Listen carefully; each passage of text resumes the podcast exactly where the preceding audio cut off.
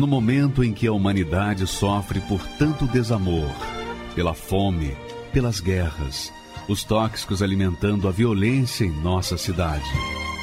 Esta emissora traz até você momentos de amor, paz e alegria, através de um programa feito com carinho para o seu coração.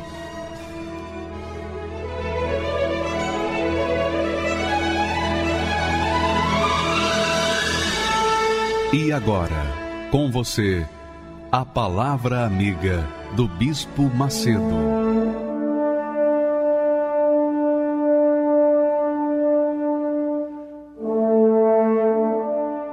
Olá, meus amigos, que Deus abençoe a todos os que têm crido, acreditado, entregado a sua vida na Sua palavra. Seja abençoada aí onde você está, minha amiga, e você também, meu caro amigo. Aí agora, enquanto você participa dessa programação, que a luz do Espírito Santo venha iluminar o seu entendimento, porque a sua vida depende de decisões, e as decisões certas saem da cabeça, do entendimento. Então, que o Espírito de Deus ilumine o seu entendimento para você saber o que deve fazer com a sua vida. Nós temos uma palavra extraordinária para vocês que estão sofrendo, que estão abatidos, cansados, sobrecarregados. Você que está me ouvindo nesse momento, talvez desesperado, você não sabe mais o que fazer. A voz, aquela vozinha que diz assim: se mata, acaba com tudo isso, você vai descansar. É mentira. É mentira. Como que uma pessoa se matando vai descansar? Ela vai continuar sofrendo e pior, um bilhão de vezes pior. Então, a morte não é a solução, a solução é a vida. A solução é a vida. Deus propõe a vida para você, não a morte. Deus fala: não, me dá uma chance, me dê uma chance para te ajudar. Então, minha amiga, você que está nessa situação, preste atenção a essa palavra, porque Deus está falando especialmente com você que diz assim: por que, que eu vim a esse mundo? Eu não pedi para vir a esse mundo, me trouxeram a esse mundo para sofrer. Será que Deus não vê a minha situação? Deus existe. Se ele existe, será possível que ele não vê a minha situação, que eu estou num desespero, eu não sei mais o que fazer, eu vivo numa tristeza profunda, eu vivo chorando, chorando pelos cantos, eu não consigo falar com as pessoas, eu não consigo me comunicar, eu não consigo ser compreendida, compreendido, eu não consigo viver, por isso eu me tranco no quarto escuro para me esconder de mim mesmo. Mas, minha amiga e meu amigo, provavelmente você culpe a Deus por toda essa situação, quando na realidade é justamente o, o contrário. Deus permitiu que essa situação acontecesse na sua vida para que você se voltasse para Ele. Ele deixou essa situação na sua vida para que você o conhecesse de verdade. Olha só o que ele diz na sua santa palavra. Porque assim diz o alto e sublime, que habita na eternidade, o Todo-Poderoso, e cujo nome é Santo.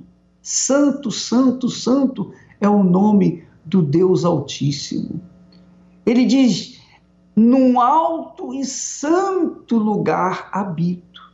Num alto e santo lugar habito. Veja Imagine que alto lugar é esse, é o lugar mais alto que existe em todo o universo, nos céus, na terra, em tudo. Ele habita acima de tudo, não existe nada acima dele. Por isso ele diz: Eu habito num alto e santo lugar. Mas habito também com contrito e abatido de espírito esse contrito e abatido de espírito, é você, minha amiga e meu amigo. É você, justamente você. Sou eu. É você mesmo.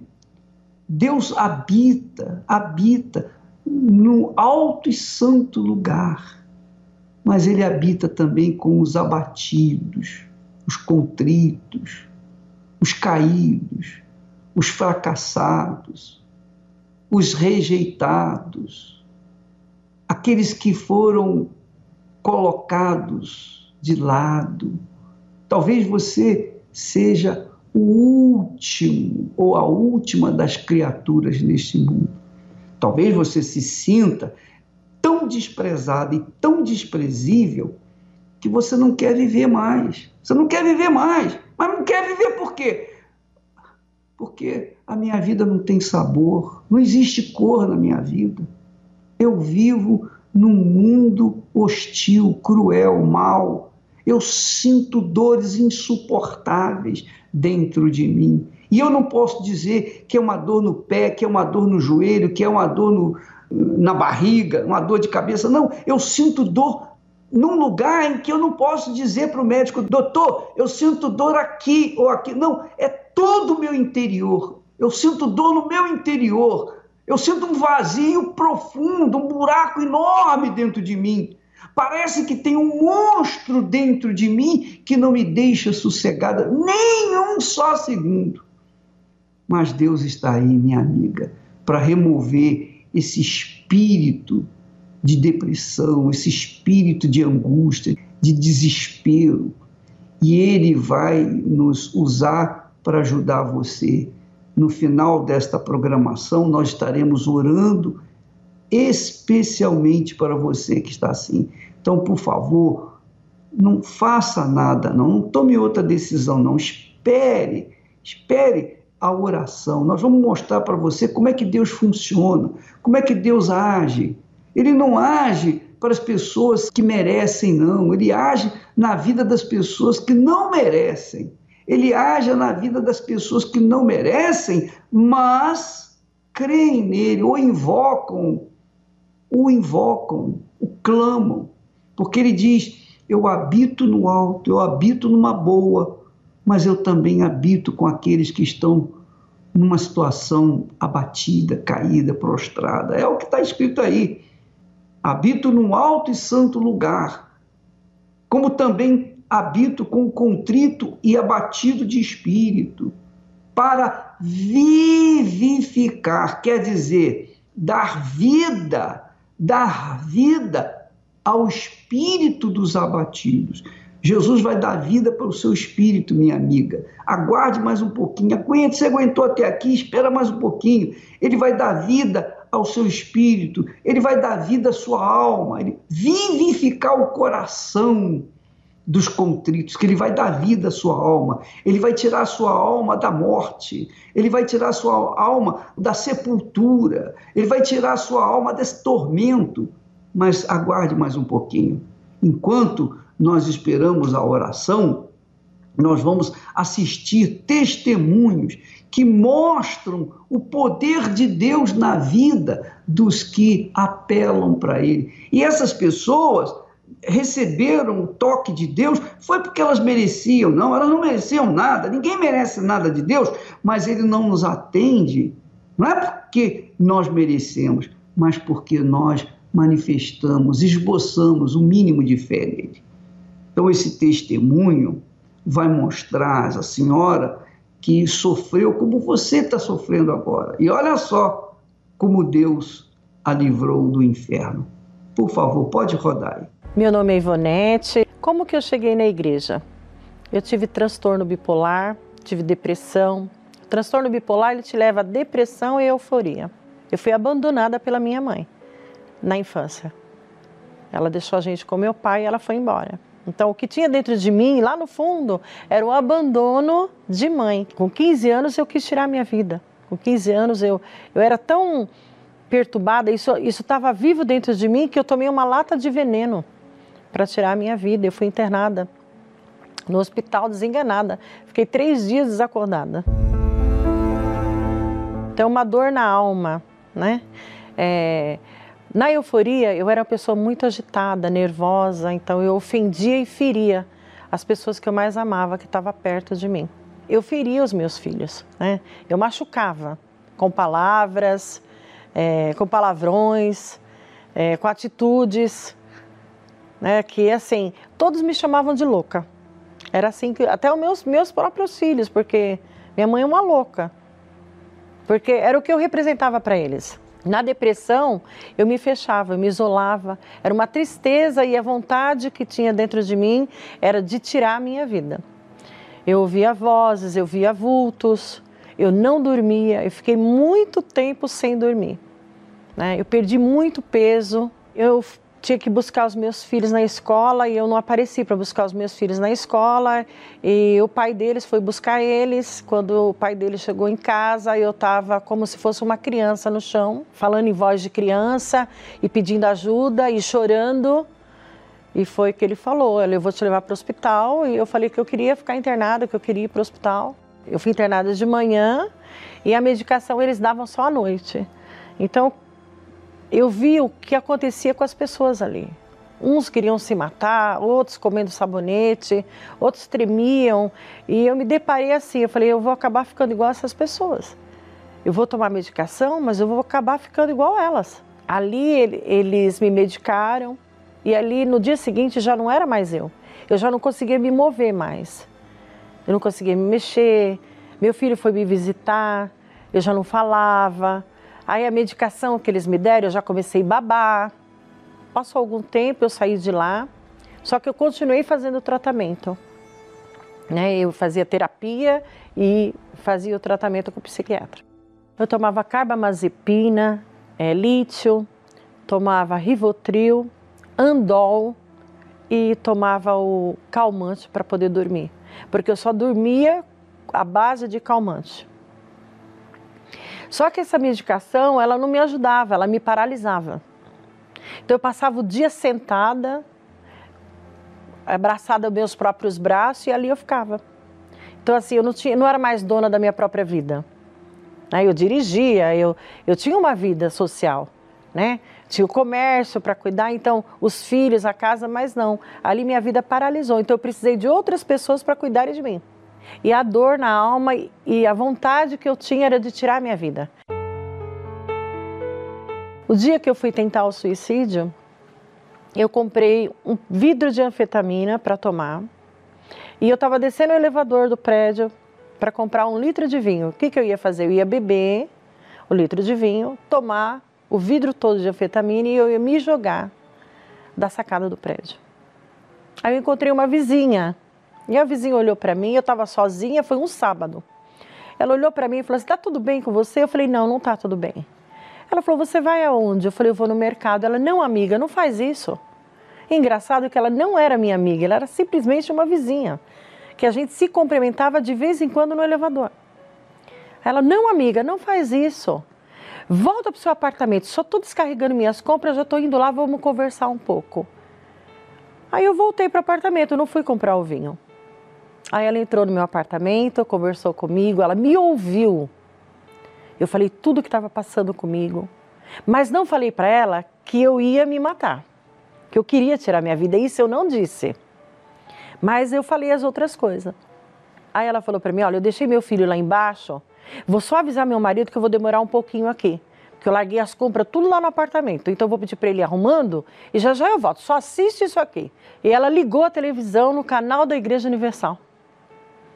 E aí estava passando um testemunho do que eu estava sentindo. Tudo que aquela mulher falou eram os meus sintomas. E teve jeito para ela, eu ouvi o testemunho. E o pastor falou desse jeito: você que quer se jogar da sacada desse prédio, pega um copo com água. Eu corri na cozinha, peguei o copo com água, me dobrei diante da televisão. E o pastor fez a oração. Eu tomei a água e eu não queria mais me matar. Aquela noite eu dormi. Foi o melhor sono que eu tive. Eu não dormia. Aí minha vizinha voltou. Eu falei: Olha, ela falou para mim assim: Olha, eu só vim aqui te falar que eu sou dessa igreja. E se você quiser, amanhã o culto é sete horas da manhã. Você quer ir comigo? Eu falei: Quero. Eu dormi, foi uma noite maravilhosa. Acordei, tomei banho, me arrumei, prontinha para ir para a igreja. Ela ficou surpresa. Ela falou assim: como você já está pronta? Isso não acontece com as pessoas que eu convido. Eu falei, mas eu já estou pronta. Porque eu passei pela morte. E eu sabia que o diabo estava levando a minha alma ali. Eu tinha que estar no lugar certo. Porque foi a última chance que eu pedi para Deus. Então, quando eu cheguei na Igreja Universal, eu não fui para participar de um culto, para querer uma cura. Eu fui para querer Deus, eu fui para entregar minha vida. Eu cheguei na igreja, a igreja estava lotada, num domingo, sete horas da manhã. Lotada. Eu fiquei mais profundo da igreja. Eu queria ter chegado mais, mais cedo para pegar as primeiras poltronas, mas já estavam todas ocupadas. Então, eu fiquei bem no fundo da igreja. Então o bispo chamou as pessoas que estavam doentes, enfermas, né? Aí ele falou assim: Mas você que está sentindo arrepio, calafrio, vem aqui na frente. Era eu. Aí eu falei: Minha vizinha, eu tô toda arrepiada. Ela falou: Vai lá. Aí eu fui. Eu cheguei em cima do altar e eu falei: Se o senhor está nesse altar, a partir de hoje, o meu remédio é a tua palavra. É a tua palavra. O Senhor vai me curar com a tua palavra. Então eu comecei a me alimentar da palavra. Então eu comecei a praticar né, os ensinamentos e eu comecei a ver os resultados na minha vida. Então eu comecei o quê? A me entregar. Né? A primeira coisa que eu fiz foi me batizar nas águas. Num domingo eu procurei todas as pessoas que eu feri, que eu magoei com palavras, que eu machuquei e fui a cada uma delas pedir perdão. Cada pessoa que eu procurava para pedir perdão, eu me sentia leve. Sabe, é como se aquele perdão que eu pedi para a pessoa saísse de mim também, aquele peso. Porque a pessoa que foi mais difícil de eu perdoar foi a mim mesma. Porque foi eu que escolhi. Né, foi as escolhas erradas que eu fiz, que me levou aonde eu cheguei. Então, a pessoa mais difícil foi eu mesma. Então, cada pessoa que eu procurava e pedia perdão, eu me sentia leve. É como se saísse de mim uma tonelada eu voltava mais leve. E aí o bispo pregou sobre o Espírito Santo. Ele falou para mim: a senhora tem que nascer do Espírito Santo. E eu, mas o que é o Espírito Santo? Aí ele foi me orientando e eu fui participando das reuniões e fui buscando. Se o Senhor não me der do teu Santo Espírito, eu não vou suportar. Porque a luta é muito grande. Eu falava, eu não vou suportar, porque eu vou viver para quê? Então, num domingo eu fui selada com o Espírito Santo. Ah, esse dia foi maravilhoso, né? Um dia que o Espírito Santo me completa. O Espírito Santo é tudo na minha vida. É o ar que eu respiro, é tudo, tudo, tudo, tudo. Eu senti assim, é, é a presença de Deus. Não, não, tem, não, tem, não tem palavras para dizer o que é o Espírito Santo. Não tem, você tem que ter para você poder saber o que é o Espírito Santo dentro de uma pessoa. Porque ele muda tudo, muda tudo, muda o seu interior, né? Muda fora, muda tudo. Então hoje eu posso dizer que eu sou uma pessoa completa porque eu recebi o Espírito Santo. Dia mais feliz da minha vida. e eu conservo ele dentro de mim até hoje. É uma guerra, porque nós passamos por lutas, por tentações, mas todo dia, na hora que eu deito, eu tenho certeza que eu durmo salva, eu acordo no outro dia salva, começo uma outra batalha, eu venço essa batalha, porque o Espírito Santo me dá força para vencer. O Espírito Santo me dirige, né? Ele é tudo para mim. Depois que eu recebi o Espírito Santo, tudo mudou, né? A minha família é abençoada, meus filhos são abençoados. A minha família vê, né, Deus em mim. Deus, eles veem Deus em mim. Né? Tudo que é, o meu filho precisa hoje, está passando por alguma coisa, quer conversar, ele me procura. A, a minha, os meus irmãos, a mesma coisa. Então, todos eles veem esse brilho que é o Espírito Santo dentro de mim. Eu não tenho nada aqui, nada. Nada, os meus filhos não me pertencem, a casa que eu moro não me pertence, nada aqui me pertence único patrimônio que eu tenho é o Espírito Santo. É o Espírito Santo, é o meu patrimônio, é o meu maior tesouro. Muitas vezes eu pergunto a mim mesmo por que motivo a minha vida se encontra desse jeito. Por mais que eu lute e tente me esforçar. Uma saída eu não consigo encontrar. Muitas vezes eu pergunto a mim mesmo por que motivo a minha vida se encontra desse jeito. Chega um momento em que as forças se acabam, fica difícil acreditar que a minha vida vai mudar. Filho, não tenha medo, vinde a mim, eu te aceito.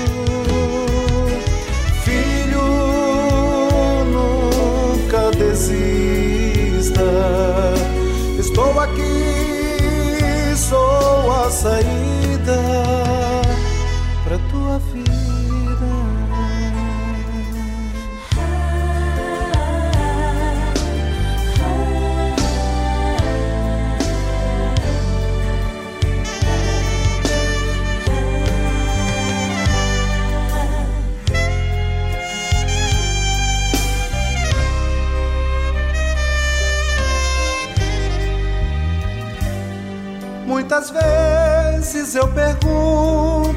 mim mesmo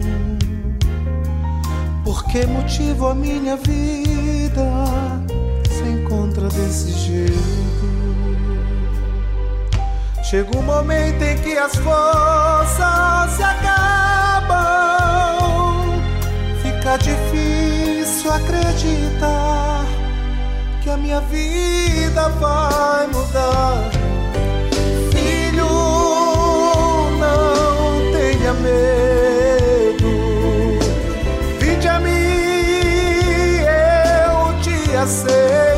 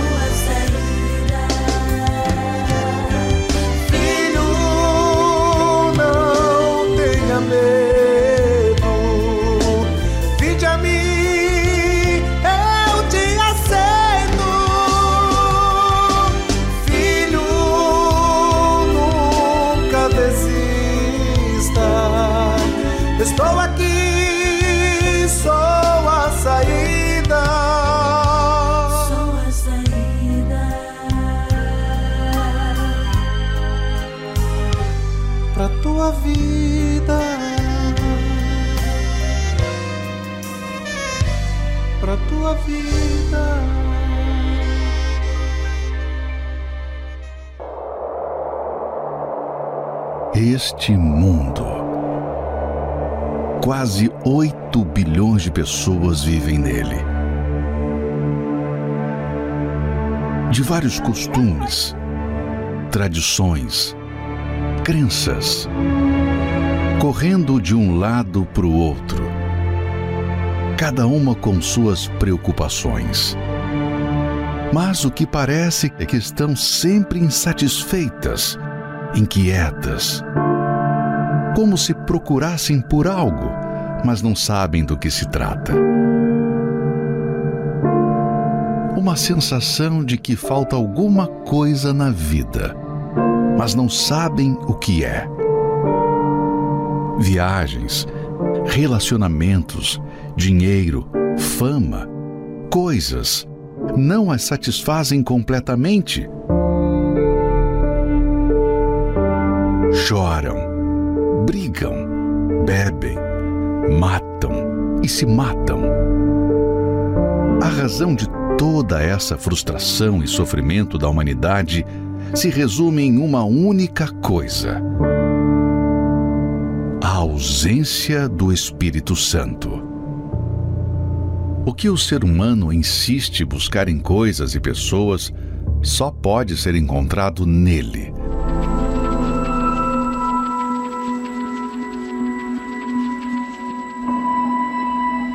Dois mil anos atrás, um presente era dado pelo próprio Deus à humanidade.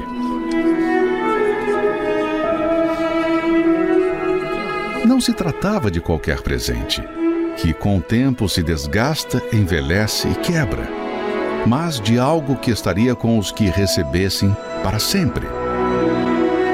E de um valor que nem todo o dinheiro do mundo poderia pagar. Através do sacrifício de seu filho, ele está disponível a todos. Sim, o Espírito Santo. Imagine ter alguém 24 horas por dia te orientando, trazendo paz, segurança e descanso em meio às tempestades, afirmando que somos filhos de Deus. Só quem tem o Espírito Santo. Ele é a garantia da nossa salvação, o passaporte para o reino dos céus. Mas não pense que algo tão preciosíssimo é alcançado de qualquer maneira. Para recebê-lo, tem que haver um ardente desejo e uma entrega total de vida. É aí que as pessoas fracassam, pois dizem querer o Espírito Santo, mas não sacrificam suas vidas por ele. Não querem pagar o preço. É impossível receber o Espírito da Verdade vivendo na mentira. É impossível receber o 100% de Deus entregando-se pela metade. É impossível ser honrado pelo Senhor Jesus sem primeiro honrar a Ele. Portanto, quem deseja possuí-lo precisa primeiramente se esvaziar de si mesmo, das suas vaidades, mágoas e preocupações e priorizar o reino de Deus. Não descanse enquanto você não receber o batismo com o Espírito Santo, pois tê-lo não é algo opcional, mas sim uma necessidade vital, de tal forma que sem ele é impossível vencer as lutas deste mundo e permanecer até o fim. Honre a Deus com todas as suas forças, e quando você menos esperar, estará sendo honrado por Ele. Eu fui numa reunião num domingo e assim, sedenta, comecei a ficar assim sedenta. Eu falei, eu quero buscar esse Espírito Santo. E naquele domingo, ele veio sobre mim. Glorioso. Sabe quando você sente uma paz que eu procurei a minha vida inteira, um gozo na minha alma. Eu falei, isso jamais eu imaginei que um dia eu ia ter. Buscar em primeiro lugar o reino de Deus e a sua justiça, e tudo vai ser acrescentado.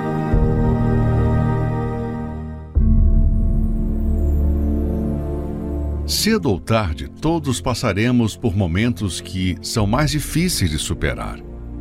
E por conta disso, muitos têm vivido com a alma aflita, sem forças para prosseguir e até mesmo enfraquecendo na fé. Mas há uma atitude que, quando tomamos, Deus sempre estará pronto para interceder. O que a si mesmo se exaltar será humilhado, o que a si mesmo se humilhar será exaltado. Nesta quarta-feira, na noite da alma, prepare um pano de saco e traga para o clamor da humilhação, às 20 horas, no Templo de Salomão, Avenida Celso Garcia, 605, Brás, e em todos os templos da Universal. O Espírito Santo, que é o Espírito da vida, ele diz assim: Eu habito no alto e santo lugar, mas eu habito também com contrito e abatido de espírito, para vivificar o espírito dos abatidos, quer dizer, dar vida aos espíritos abatidos e também dar vida ao coração dos contritos. Então, minha amiga e meu amigo, daqui a pouquinho, daqui a, digamos, daqui a 20 minutinhos nós vamos fazer oração por você.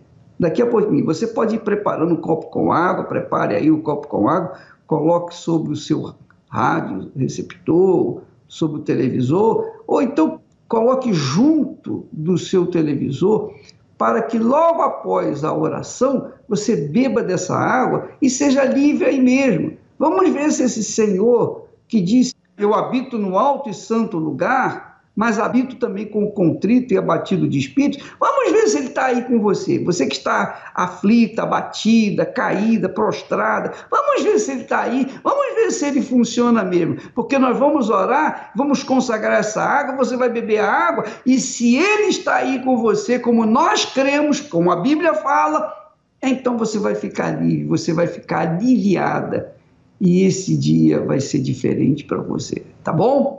Nós vamos orar daqui a pouquinho para você, mas enquanto isso, nós vamos ouvir uma canção linda, maravilhosa, que diz que eu não imaginava da grandeza de Deus. Vamos ouvir. Desolado e sem destino, me sentindo igual menino, fui vivendo a minha vida de emoções em emoções, indo em busca de alegrias e perdi nas fantasias, me entregando tão somente às ilusões.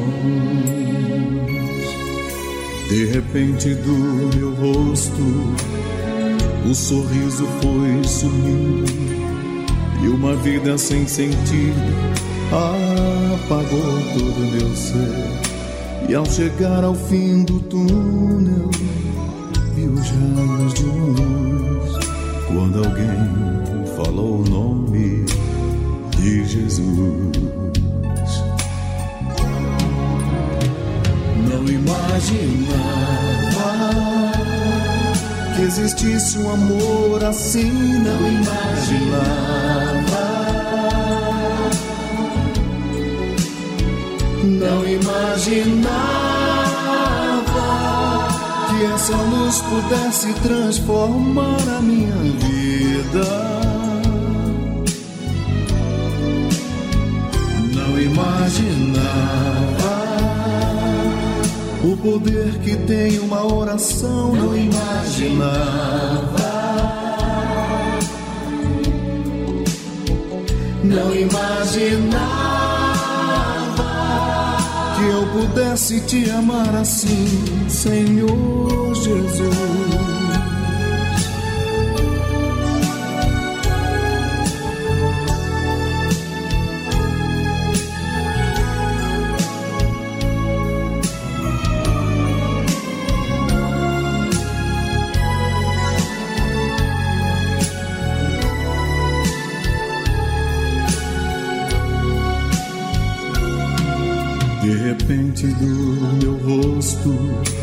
Sorriso foi sumindo e uma vida sem sentido apagou todo meu ser. E ao chegar ao fim do túnel vi os raios de uma luz quando alguém falou o nome de Jesus. Não imaginava que existisse um amor assim, não imaginava. Não imaginava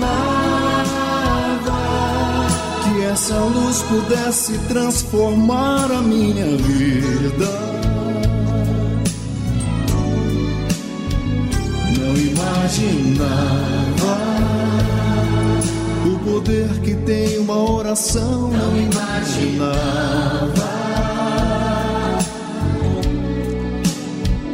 Não imaginava que eu pudesse te amar assim, Senhor Jesus. Minha história começa há muito tempo atrás.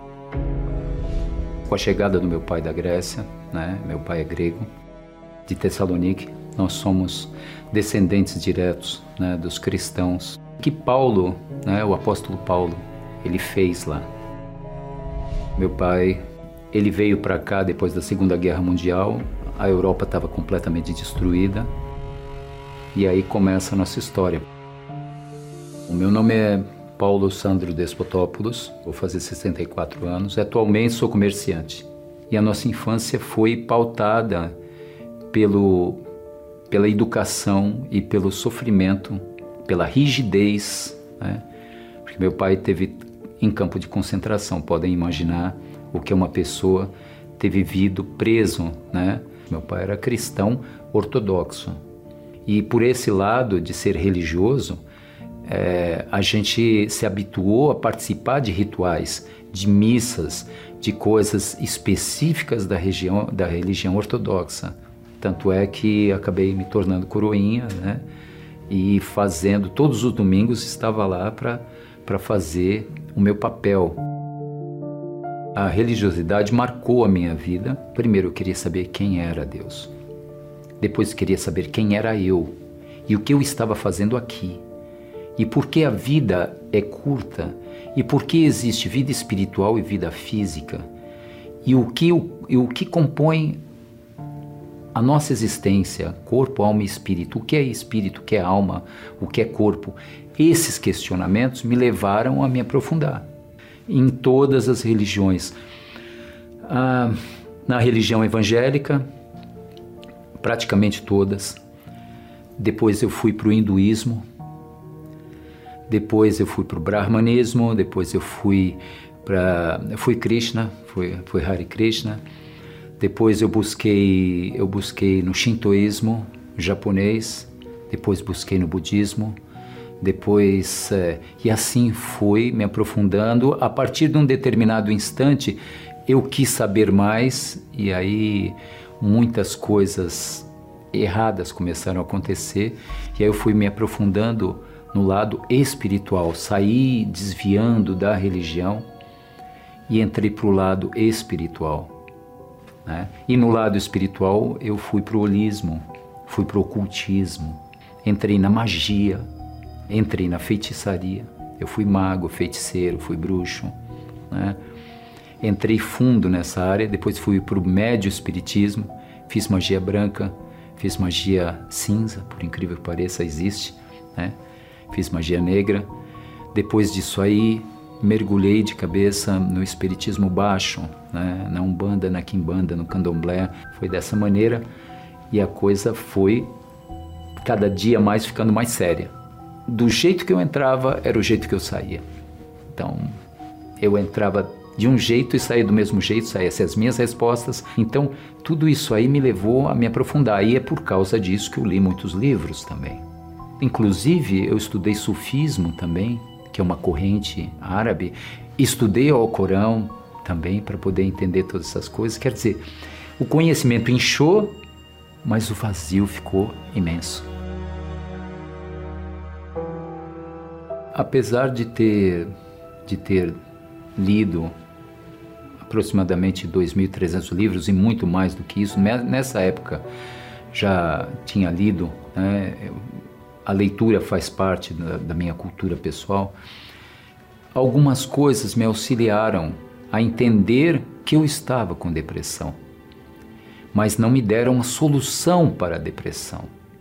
Existe uma diferença muito grande entre saber qual é o problema e resolver o problema. Então eu sabia qual era o problema, mas não conseguia resolver o problema apesar do conhecimento.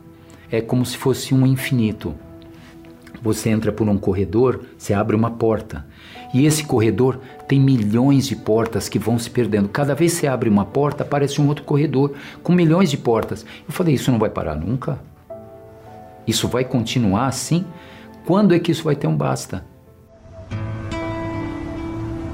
Eu era chofer executivo nessa época, chofer executivo trilingue. E eu tive um trabalho com uns executivos franceses e eu estava procurando na rádio alguma coisa para me distrair, porque os pensamentos me abandonavam. E eu escutei algo diferente, eu parei. Esse algo diferente era um, uma, uma fala. Você está aí sofrendo, gemendo. Prove a Deus. Se o Senhor existe, então eu quero vê-lo na minha vida algo me tocou por dentro que eu falei com o meu supervisor, falei, olha, eu preciso me ausentar, preciso jantar, eu preciso sair daqui sete horas, mas nove horas já estou de volta e continuo o trabalho, é, é possível, tal, você consegue me substituir, enfim, foi isso aí. E eu peguei e saí. Eu peguei e saí. Primeira vez que eu cheguei à igreja, primeira vez que eu cheguei na, na. Mas eu cheguei oprimido, cheguei triste, cheguei acabado, destruído, frustradíssimo porque não achava nenhum tipo de resposta, magoado, né? E saí de lá leve. Aí eu falei: tem alguma coisa. Alguma coisa aconteceu, porque eu via pessoas que tecnicamente me pareciam extremamente despreparadas para estar lá, do ponto de vista intelectual, mas falando coisas e me dando resposta para coisas que eu, no alto do meu orgulho, acreditava que sabia. Eram poucas frases pautadas na palavra, que era um livro que, que eu tinha aberto, eu tinha ele, tinha vários, né? várias Bíblias, né? mas como todo pseudo cristão, né? ficava aberto no Salmo 91 de proteção. Nada me faltará. No 23, né, no Salmo 23, que é muito bonito, tal, que eu conhecia, tal. Mas nada tinha em prática. E eu via que muitas vezes, com um único versículo, uma hora, uma hora e meia que passava assim, rápido, e aquilo preenchia e alimentava algo dentro de mim. Então eu percebia a manifestação superior de Deus em cada uma daquelas pregações. E aquilo foi me cativando. E eu fui fazendo as minhas perguntas e algo de lá do altar para cá ia respondendo essas perguntas.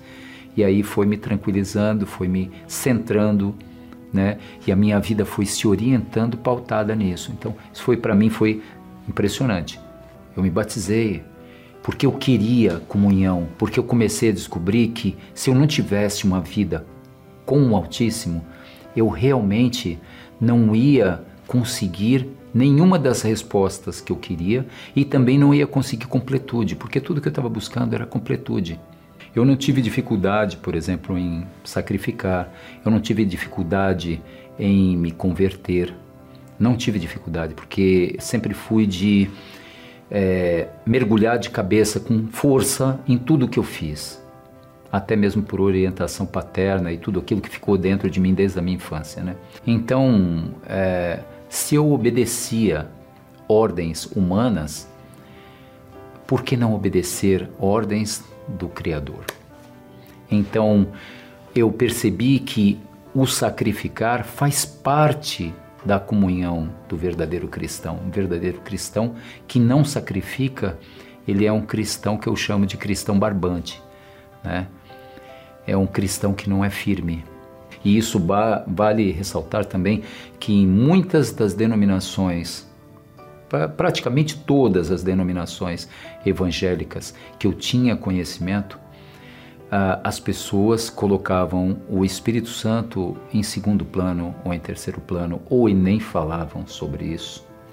Eu quero ter esse Espírito vivendo dentro de mim, porque é Deus vivendo dentro de mim. É o Criador vivendo dentro de mim, é o Espírito de vida. Então eu preciso me purificar, eu preciso me santificar, eu preciso fazer alguma coisa, eu preciso jejuar. E aí eu entrei numa, numa espiral cada dia mais forte. Então fiz várias coisas, por exemplo, fiz um jejum de Esther, fiz, fiquei três dias sem comer, sem beber, orando de hora em hora. Por conta própria, eu fiz isso, ninguém me mandou fazer, eu fiz isso porque eu queria.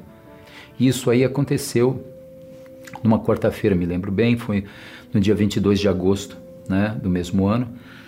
E presidi a reunião naquela época, uh, na João Dias, o bispo Edir Macedo, bastante, bastante incisivo, bastante forte né, na pregação dele. E naquela época ele, ele mencionou algo sobre o que aconteceu no dia de Pentecostes como foi ministrado, o que aconteceu naquele recinto com aquelas 120 pessoas. O vento que soprou levou a gente até aquele, transportou mentalmente a gente lá, e eu sempre tive essa visão espacial e essa visão. Essa visão. Então, é, eu mergulhei naquilo e quando ele disse: Eu vou ministrar, receba o Espírito Santo agora agora. E pela minha fé, eu introjetei aquilo dentro de mim e abri o meu coração para aquilo. E naquela hora, diferente de muitas pessoas, tal, a, a certeza foi imensa. Foi uma certeza imensa, porque veio paz. Nada mais do que isso. Eu não sapateei, não pulei, não falei línguas, não, não sabe, não caí pelo poder, não, essas coisas todas que tem por aí. Não, não aconteceu nada disso. Só as lágrimas rolavam, havia, havia alegria dentro, eu chorava por fora, não sabia o que acontecia.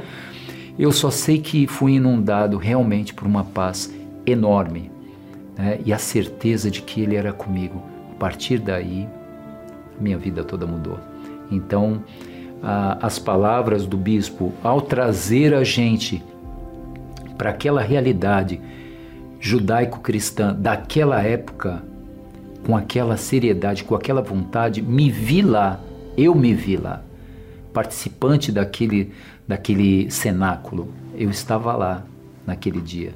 E aconteceu o que aconteceu lá dois mil anos atrás. Recebi o Espírito Santo. Ao receber o Espírito Santo, todas as minhas respostas para as perguntas que eu tinha mais íntimas foram foram respondidas, mas não respondidas com palavras, elas foram respondidas dentro de mim, né? Então houve justamente quando entra a paz, ela entra justamente porque acabou a procura. A verdade é essa. A pessoa autossuficiente, né, orgulhosa e até certo ponto arrogante, né, em se julgar acima de todas as pessoas, né, conheço isso, conheço aquilo, sei isso, sei aquilo, falo tantos idiomas, né? Falo oito idiomas na verdade, né? quatro fluentes e mais quatro básicos, e ainda estou aprendendo mais dois também, que eu gosto muito de aprender, mas ao receber o Espírito Santo, percebi que isso aí né, não tem valor nenhum. O maior valor que tem é poder falar de Cristo, independentemente, independentemente de quem seja a pessoa. O que é bom é que o Espírito Santo usa esta habilidade que ele me deu. Ele usa essa habilidade. Então, se eu precisar conversar com alguém em inglês sobre Cristo, eu vou falar com ele. Se precisar falar em grego, eu vou falar. Se precisar falar em espanhol, eu vou falar. Se precisar falar em francês, eu vou falar. Não tem problema nenhum. Mas isso aí é dom dele. E isso aí foi muito bom. Então o que mudou em mim foi justamente isso. Essa esse pseudo orgulho inútil desapareceu, né? E veio junto com o Espírito Santo a humildade, veio junto a mansidão, veio junto a harmonia, veio junto a paz, veio junto a humildade, né?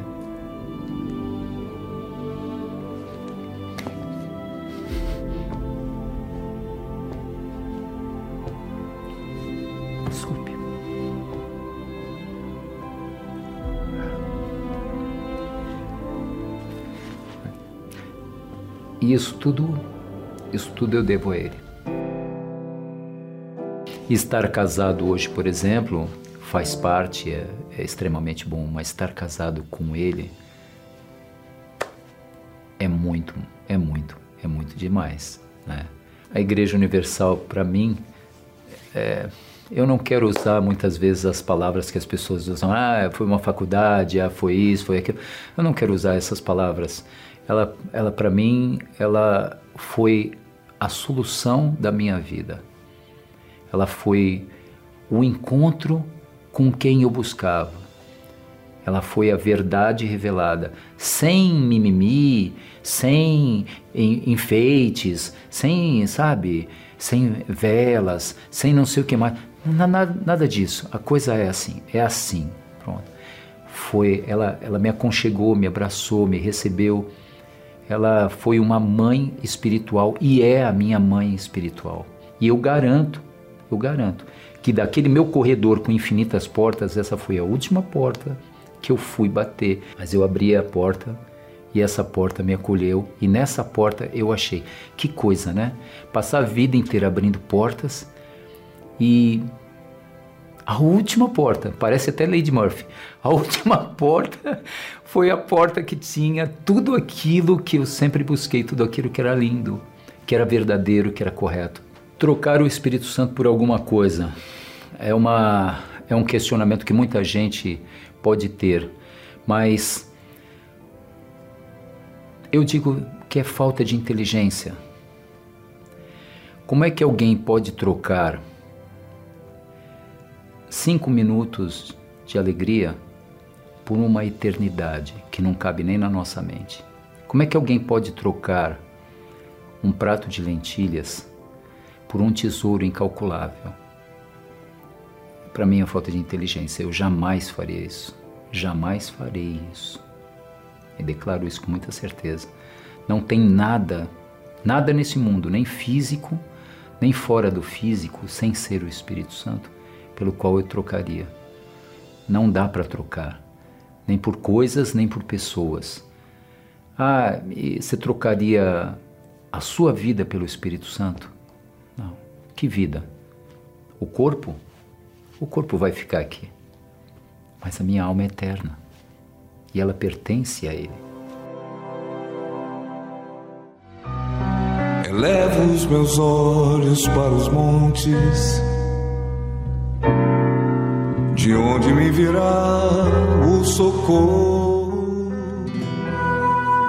Em nome do Senhor Jesus, meu amigo, minha amiga, se aproxime aí do seu receptor, se possível, aproxime-se, coloque a cabeça junto com a minha ou as mãos na tela, porque nós vamos agora fazer um desafio de fé. Meu Pai, o Senhor é o Deus que age. O Senhor é o Deus que faz a diferença. O Senhor é o Deus que mostra o teu poder. Os deuses desse mundo não têm poder, mas o Senhor tem. O Senhor pode mudar a vida dessa pessoa agora. E nós nos unimos em oração contra esse mal, contra esse sofrimento que vem atormentando essa criatura que vem fazendo dela uma pessoa tão infeliz, tão triste, tantas coisas que têm acontecido de ruim. Nós damos ordem a esse mal, que saia dessa vida agora. Essa dor, esse caroço, essa doença, diabetes, problema no coração, problema que tem feito dessa pessoa uma pessoa inválida, o problema que ela tem nos ossos, nos nervos, na pele, o problema na visão, na coluna. Saia desse corpo agora, doença, gastrite, o câncer, a metástase, saia desse corpo agora. Em o nome do Senhor Jesus, meu amigo, minha amiga, seja curado agora. Aí onde você está, o Senhor Jesus cura você liberta você dessa doença, dessa prisão, da depressão, das angústias. Receba paz, receba agora a vida. Você que está aí dentro de uma cela, de um presídio, Jesus está com você aí agora. Os pensamentos de que não tem mais jeito para você, são expulsos. E os pensamentos de Deus entram na sua mente agora. Receba forças aí nesse quarto, nessa casa onde você está sozinha, sozinho. Receba forças. Deus está aí com você agora para mudar a sua situação. Esse problema que você estava enfrentando, eu digo estava porque eu creio, ele vai fazer parte do seu testemunho amanhã. Ó oh, meu Deus e meu Pai, toma todos em tuas mãos. Eu entrego também os proclamadores do telhado, as pessoas que têm mantido essa programação no ar através de suas ofertas. Consagra o copo com água. Meu Deus, quando essa pessoa beber dessa água, que ela receba o milagre que ela precisa. Eu incluo nessa oração também esse domingo do desafio das 24 horas, quem colocar os pés dentro da tua casa, dentro de uma igreja universal, em no máximo 24 horas, o milagre vai ter que acontecer. É um desafio, meu Pai, que nós fazemos. Honra a nossa fé na tua palavra. Amém E graças a Deus. Graças a Deus. Meu amigo, minha amiga, olha, o meu copo com água está aqui. Sempre eu preparo ele, todo dia nessa oração, e bebo, porque eu creio que a água se torna uma água abençoada. E você que tinha preparado, beba e receba a paz, a presença de Deus aí, onde você está. Algemado por um peso.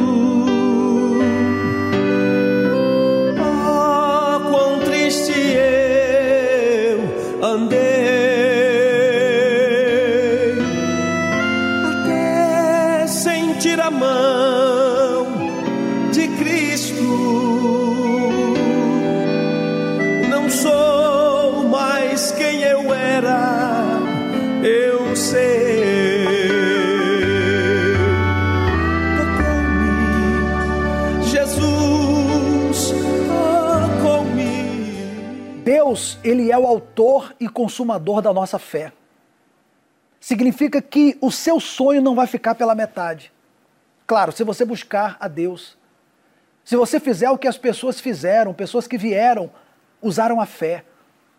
E nós estamos nos preparando para esse domingo agora.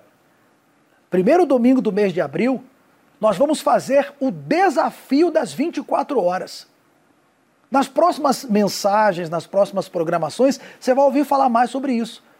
O desafio das 24 horas que nós teremos na Igreja Universal, em todas as igrejas Universal no mundo inteiro.